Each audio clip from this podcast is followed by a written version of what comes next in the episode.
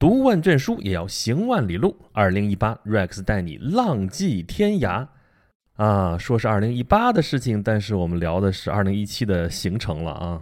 二零一七年十一的时候，我去海南，然后上一期节目就留在了这个时间，好像我一直在海南就没有回来似的。当然，其实就是去海南待了有个都不到十天。后来回来之后就是各种各样的事情啊，包括当时身体也不太好啊。如果有小伙伴听过我当时的直播的话，就是我还在海南的时候有过一次直播啊，那个录音还没有录下来，没有保存下来。如果听过就知道我当时咳咳咳咳咳咳，哎呦，咳的就肺都快出来了啊。所以后来有很长一段时间也不太适合录节目，就一直搁一直搁啊，就在推进别的项目。结果我也没想到这一搁就是三个月过去了。这拖延症的典型症状就是，你搁的时间越久，你捡起来的成本越高，而且这也怪我啊，给自己挖了好多坑，啊，所以再填好多坑啊，有几个坑现在填完了啊，至于成果啊，过一段时间会给大家公布。那剩下一些坑，有些还在填，现在终于倒过手来，我要填咱们 现在这个坑了啊，呃，这也确实是一个坑啊，因为当时我策划的时候说。这个讲海南这个专题，我要聊五期节目，策划的很多，结果把自己给坑里头了。就本来捡起来就艰难，这一下子那么多，一 捡起来之后一看，每次哦，行，下回再说吧啊，所以一直说到现在了啊。好吧，反正不管怎么说吧，现在是有时间了，咱们开始重启我们的演讲录系列啊。先上来，先来一段沿途啊，你看见标题了，叫“浪迹天涯”。哎呀，这词儿说起来就好像很浪漫啊，就所谓的世界很大，我想去看看，就是这样。我们每一个人都有一个这样的梦想，可是问题来了，天涯在哪里？啊，你说这不是虚指吗？天涯天的尽头，我们知道天没有尽头啊。你如果从宇宙里说，宇宙没有头。你要说天，你说我顺着这个地面上贴这个天的话，地球是圆的，这哪算是头呢？啊，但我们知道啊，这属于抬杠啊，这属于较真儿啊，就有那种专破你这种较真儿的法门啊。比如说你去饭店点菜，人说你吃什么呀？吃随便，好，就专门有一菜名儿就叫随便。那你浪迹天涯呢？你说天涯在哪儿啊？行了，你也甭找了，你也甭去琢磨了，有这么个地方就叫天涯，就在我们美丽的海南岛。海南岛，我们知道啊，这海南岛可是我们祖国的宝岛啊。我们的宝岛不是只指台湾的啊，我们祖国有很多的宝岛，这台湾和海南岛只是最大的两个岛而已啊。其实海南岛比台湾岛小不了多少啊。海南岛是三点四四万平方公里，台湾岛是三点五八万平方公里啊。你从这个面积上看，真的没小多少。这数字很枯燥啊，这什么概念呢？北京市啊，市辖区一点六八万平方公里，也就是说呢，海南岛或者说台湾岛大概是北京市的两倍多那么大，这已经很不小了，好吧？啊，我在北京待着，北京全市的范围我离逛完还早着呢，所以这地方够大了啊。那同样是宝岛，那台湾岛跟海南岛有什么区别呢？你说都是这个热带风情吧？哎，还真不完全是啊，因为北回归线是正好从台湾岛的中间穿过去，所以。台湾岛有一半属于亚热带，有一半属于热带，而海南岛呢更靠南，整个都属于热带啊。所以你到海南岛一看，一派热带风光啊。这地方插一句啊，咱们之前讲摩羯座的时候说过南回归线、北回归线，还记得吗？北回归线叫做 Tropic of Cancer，南回归线叫做 Tropic of Capricorn，啊，就是巨蟹线和摩羯线啊。就是两千年前的时候，冬至日这天啊，冬至这天照射在南回归线，这时候太阳在摩羯座；呃，夏至日这天的时候啊，太阳直射北回归线，这个时候太阳在巨蟹座啊。当然现在已经不是了啊，现在冬至日的时候太阳在射手座，夏至日的时候太阳在金牛座啊。但是都已经约定俗成了，也就不改了。为啥说这个北回归线呢？因为这条线对海南来说很重要啊，它整个都在。北回归线以南，所以它整个都在热带啊，这是完完全全的一个热带地域啊。为什么一定要强调这一点？因为我是个北方人，对于我这样的北方人来说，到纯粹的热带地区，完完全全是一个巨大的挑战。尤其是你想，我这是十一去的啊，那时候夏天刚刚过去，我为什么咳咳咳咳老咳嗽呢？就是北方在换季啊，换季的时候就容易感冒，容易咳嗽啊，我就一直都有一两个月没好。然后中间呢去趟海南，本以为到海南之后那暖和了呀，热了，是不是能好点？好家伙，一点都没有好转不说，又加了一道热。哎呀，我的天哪！哎，不过很有意思的一件事情啊，就是在海南这个地方，反而是东北人非常多啊。你看，我们刚到海南的时候，飞机落地落在三亚。然后叫了个车啊，然后司机过来接我们到要住的地方。这司机就是东北人啊，我们就聊起来啊，是不是东北人特多？是啊，你看这地方已经是黑龙江省三亚市啊，行吧？其实后来待的时间长了，你就发现啊，东北人确实多，但是全国各地的人也都非常多啊，哪儿来的人都有。还不是因为海南这是全国甚至全世界的旅游热门地啊，所以全国人民都往这儿扎啊。不过我去那几天倒是发现一个现象，就是那不是十一长假嘛，但是发现好像各个地方这个旅客并不是特别多，就没多到人满为患的程度啊。这跟以前经验就很不一样啊。其实我们都知道，十一长假最好的策略就是躲在家里，哪儿也不要去。但是因为咱们之前不是做过沿途从长安到长安嘛，对吧？那一路真的是从北京堵到西安，各个地方都是 people mountain people sea，人山人海那样子，就是记忆犹新。但是到海南之后发现，十一长假了怎么没什么人呢？那这地方到底什么时候是旺季，什么时候淡季呢？啊，就问当地人说什么时候是淡季啊？人说现在就是啊。我说啊，十一了您这是淡季啊？他说可不吗？啊，你后来想想也是。啊，这海南啊，热带什么时候是旺季？就冬天最冷的时候是旺季。北方天寒地拓的时候，这四季如夏，都不是如春的问题了，四季如夏啊。所以全国各地的人都跑到这儿来避寒啊，过冬，就像候鸟一样。哎，这种候鸟式的旅游在海南是非常的旺盛的。所以这会儿啊，十一啊，因为还很热啊，所以反而是没有那么多人。虽然有研究说啊，像这种。夏天在北方过，冬天在南方过，这样来回折腾，这样对人身体可能不是很好啊，就可能人老得快啊。但是谁不愿意舒舒服服的待着呢？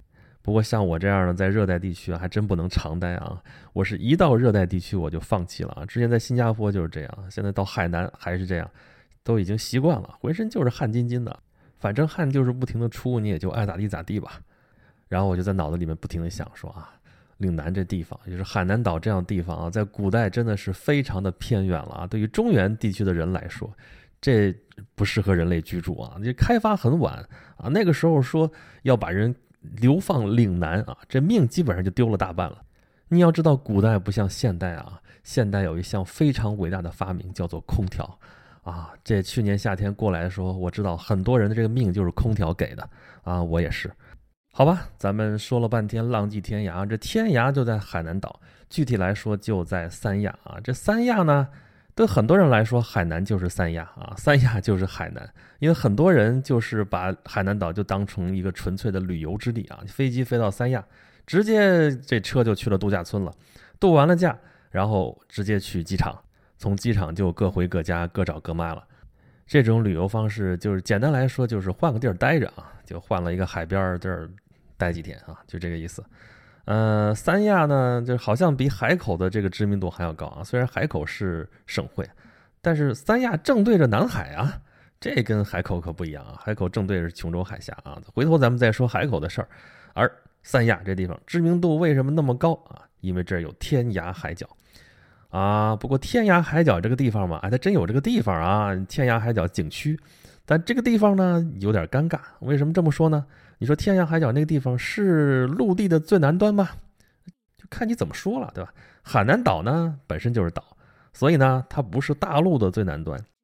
啊，那是中国国土的最南端吗？当然也不是啦。这三亚对面是广阔的南海，南海当中有个三沙市呢，别忘了，对吧？东沙、中沙、西沙，南海诸岛啊。我国国土最南端在哪儿啊？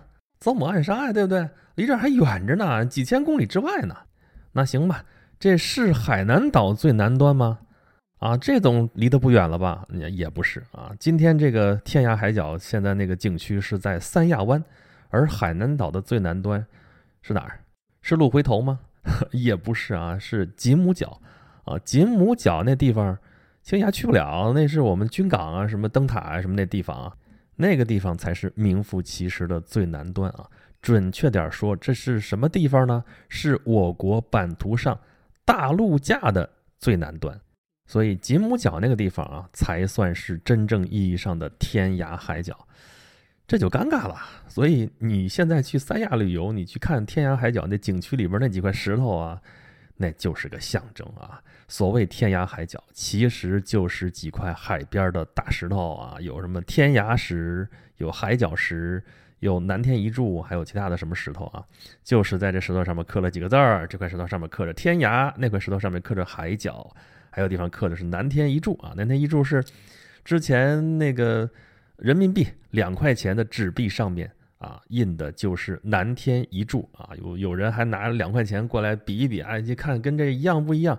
现在很难比了啊，因为两块钱的纸币不多见了。甚至现金都不多见了啊！现在我们都掏出手机扫一扫啊，在天涯海角照样好使。那来都来了，看看吧。就说刚才那几块海边大石头啊，其实还是蛮有意思的啊。虽然不像你想象当中那么大个儿，但是在海边那样的石头啊，经过千百年甚至上万年的这个海浪的不停的冲刷，那石头样子还是蛮有特色的啊。所以不妨可以畅想一下，就是浪迹天涯，浪迹天涯，这天涯。可能就是应该这个样子。当然，浪迹天涯，浪迹天涯，很重要的一件事情是，你跟谁一起浪迹天涯？你要自己的话，还是太孤单了。所以那个地方其实主打的是爱情文化啊，就是情到浓时，你会赌咒发誓，说到海枯石烂，好吧，这有海有石头，你在这发誓吧，挺好的地方啊。但是你们也知道我了，我是什么样的人啊？我会对什么东西比较关注啊？就是那地方有个广场，广场上有两尊塑像。是两个大将军，就是汉代的两位伏波将军的塑像。伏波将军啊，这是个什么将军啊？我们知道，这个古代就是带兵打仗的话，你得有头衔，什么什么将军，什么什么将军啊？不是所有的将军都一样啊，就是不是所有的牛奶都叫 什么什么东西一样。将军是分等级的，有所谓重号将军，有所谓的杂号将军。最大的将军就叫大将军，没错，就叫大将军哈，这是一个封号啊。能当大将军的可不容易啊，再加上个大司马，哟，大司马当将军，那就直接可以秉持朝政了。稍微低点的叫骠骑将军啊，这霍去病就是骠骑将军啊，因功封冠军侯。哇塞，这不用我多说了吧？你听这名衔啊，骠骑将军干嘛？管骑兵的呀，啊，所以在下边还有什么车骑将军，这管车兵的嘛，对不对？再往后还有什么卫将军啊？这些呢官衔比较大啊，这属于重号将军。再往后还有前将军、后将军、左将军、右将军啊。再往后就是各种各样的封号将军或者叫杂号将军了，那命名就比较随意了啊，看你去干嘛了。比方说让你去管弓箭兵啊，你就是强弩将军；比如说让你去对北方少数民族用兵啊，北方那不是胡人吗？对，所以你叫拔胡将军啊，不是把胡子拔掉啊。比如说让你带水兵，你就是楼船将军啊；比如说让你去打西域的一个什么二师城，你就是二师将军，二师将军李广利吧，对吧？汉武帝的小舅子，这些个名号反正是取的都是虎虎生风啊。这里边就有伏波将军。这伏波将军嘛，就是降伏波涛的意思，对不对？那第一个封伏波将军的人是谁？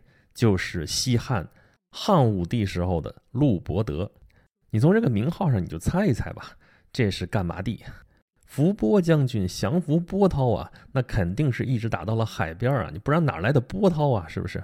没错，陆伯德就是汉武帝派出来征服南越的将军。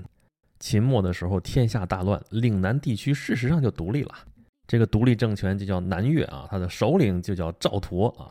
赵佗很能活啊，活了一百多岁啊，把他儿子给熬死了。所以第二代南越国王是他的孙子啊。他孙子的墓就在广州南越王墓博物馆啊。这个若干年前我去过啊，钻到这个墓里边，哎呀，看了很多东西啊，就会有一个直观的印象。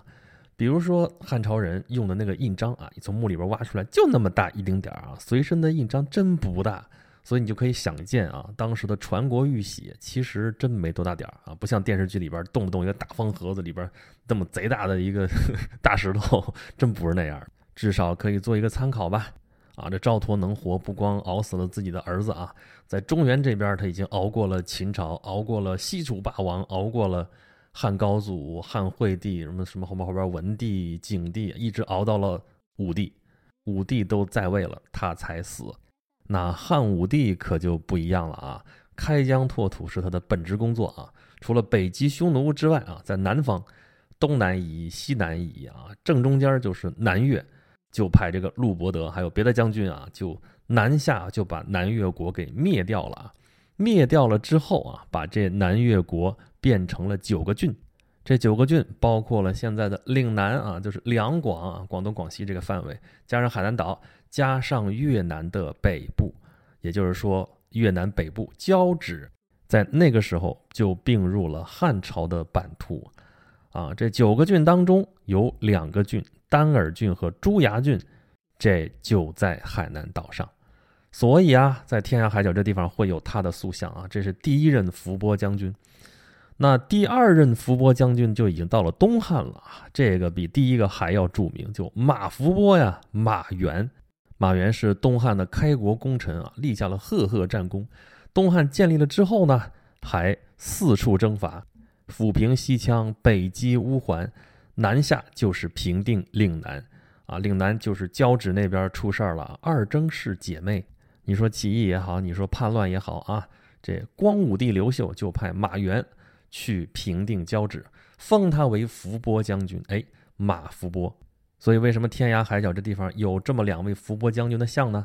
这就是第一次和再一次把海南纳入中原王朝版图的两位将军。马伏波鼎鼎大名啊，他的故事很多很多啊，他至少给我们贡献了两个成语。一个是他说过啊，“丈夫为志，穷当益坚，老当益壮”啊。我们老说“穷且益坚，老当益壮”，“老当益壮”这词儿就是从马援这儿起来的。另外一个，他说：“大丈夫就应该干嘛呢？应该在边关立功，马革裹尸而还。”这俩成语啊，说出来就提气，对不对？啊，他也实践他的这个志向啊。后来呢，他又南下去平定五溪蛮，结果身染重病啊，不幸死于军中。这不是马革裹尸而还，就不是战死了，但也是轰轰烈烈的一生。他人死了，故事可没完。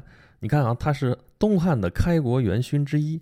那东汉的开国元勋，我们知道有一个群体啊，叫做云台二十八将，这是汉光武帝的儿子明帝整的啊。他在南宫云台挂起来了二十八个人的画像啊，都是跟着他爹当年打天下的那些功臣们啊。像这样的这个阁啊。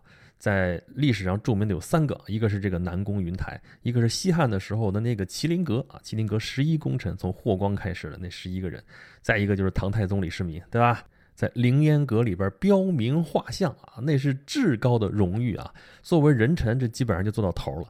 但是在这个云台二十八将里面，就是没有马援的画像。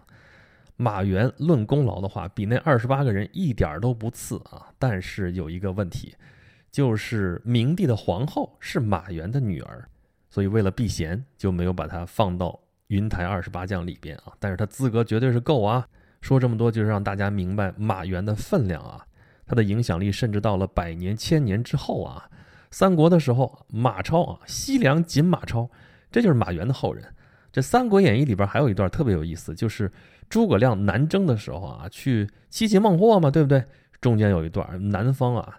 高山密林啊，到处都是瘴气，啊，他的这些士兵就有喝了水中了毒了，瘴气中了毒了。哎，这个时候，在伏波将军庙啊，就有人来帮他，啊，就化解了这场危机。这伏波将军是谁呢？就是马援。在《三国演义》，这可是已经到了元末明初成书了，足见马援的这个影响力已经到了千年之后了。当然，后世还有好多伏波将军啊，包括到后面这伏波将军就不值钱了啊。中间也有几个出点名的，比如说夏侯惇啊，但是这名气肯定没有马援大。